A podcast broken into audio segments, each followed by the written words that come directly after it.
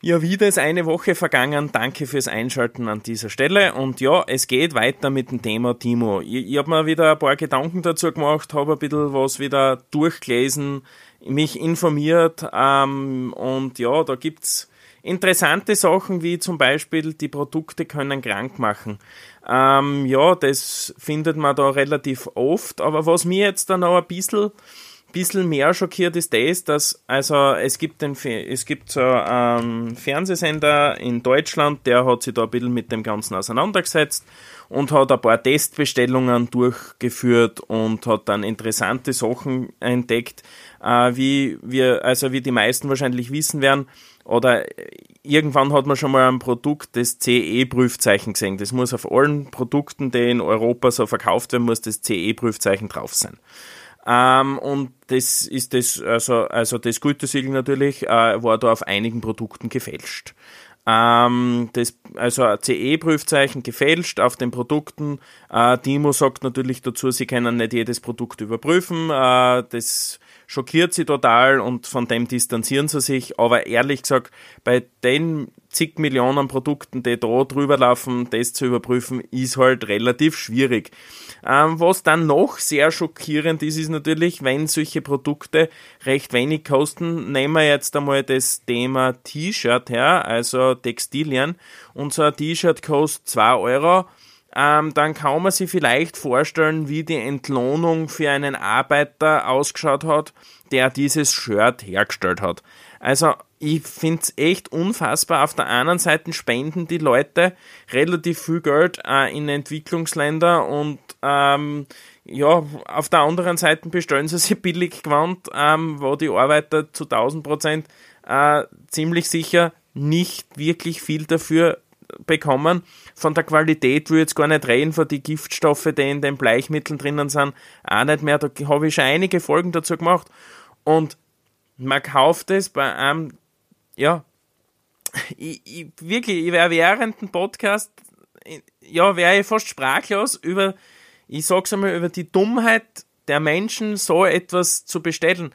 Ich glaube, keiner wird, also, ich, also vielleicht spreche ich da jetzt da, ich mach mal so, ich sprich jetzt nur für mich, ich würde nie nur überlegen, dass ich jetzt da, wenn ich mir in ein Gasthaus einsetze und zu mir sagt einer, ja, passt, schau her, Wiener Schnitzel, bestellst du eins, kostet 1,40 Euro. Dann würde ich mir das nicht bestellen und würde mir die Gedanken machen, wie kann das nur 1,40 Euro, wo kommt das Fleisch her, wie ist das produziert worden und wer bitte muss das da machen? Also ich, der, der, gesunde Hausverstand sollte da ja mal bitte bei den Personen wieder mal einsetzen, bei der Bevölkerung, dass man sich da mal Gedanken macht. Und wenn man, wenn man sich die Download-Zahlen dieser App anschaut, die ist ja wirklich unglaublich. Also es muss ja, es muss ja irgendwer dort einkaufen, sonst würden die das ja alles nicht machen. Ähm, und dann habe ich noch was ganz Interessantes gefunden. Da habe ich, glaube ich, in einer von den vorigen Folgen eh schon mal drüber gesprochen. Ähm, möchte aber nochmal drauf eingehen, weil es geht da nämlich um das, ähm, wieso die Artikel noch ab und zu werden Artikel von Timo extra billig gemacht, dass sie unter die Zollgrenze hineinfallen. Weil wenn Timo Artikel ähm, ja halt nach Europa verschickt, ähm, erst ab einem Wert von 150 Euro muss, müssen Zollgebühren bezahlt werden ähm, wenn das Unternehmen in China zum Beispiel ansässig ist und von dort halt das macht. Ja, das ist natürlich auch spannend. Da entgeht den österreichischen Staat natürlich, sagen wir mal, schon einige Tausende von Euros. Ähm, und ja, alle anderen Unternehmen müssen Steuern zahlen, müssen die Einfuhr Zollgebühren zahlen und äh, da passiert natürlich einmal nichts. Und dann kommt es aber zu einer interessanten Sache. Und zwar geht es da um die Einfuhrsteuer. Also das ist der Einfuhrsteuersatz ähm, und der wird aber trotzdem fällig. Ähm, aber wenn das jetzt da relativ kleine Beträge sind, dann übernimmt das einfach der Postdienstleister und sagt, was was, ich will da die Kunden gar nicht äh, damit, äh, dass sie die auseinandersetzen damit, ähm, dass die da noch was zahlen. Äh, ich bin froh, dass wir von euch tausende Pakete am Tag ausführen können, wir schlucken das.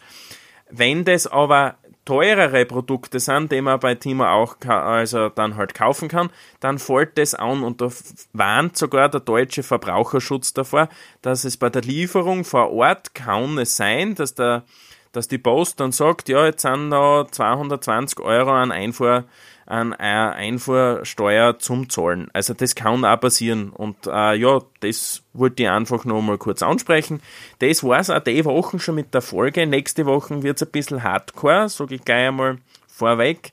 Da gehen wir ein bisschen tiefer in das ganze Thema ein. Ähm, ja, seid gespannt und schreibt mir, wie äh, das letzte Mal auch schon angesprochen, eure Erfahrungen mit Timo. Danke fürs Einschalten, euer Daniel.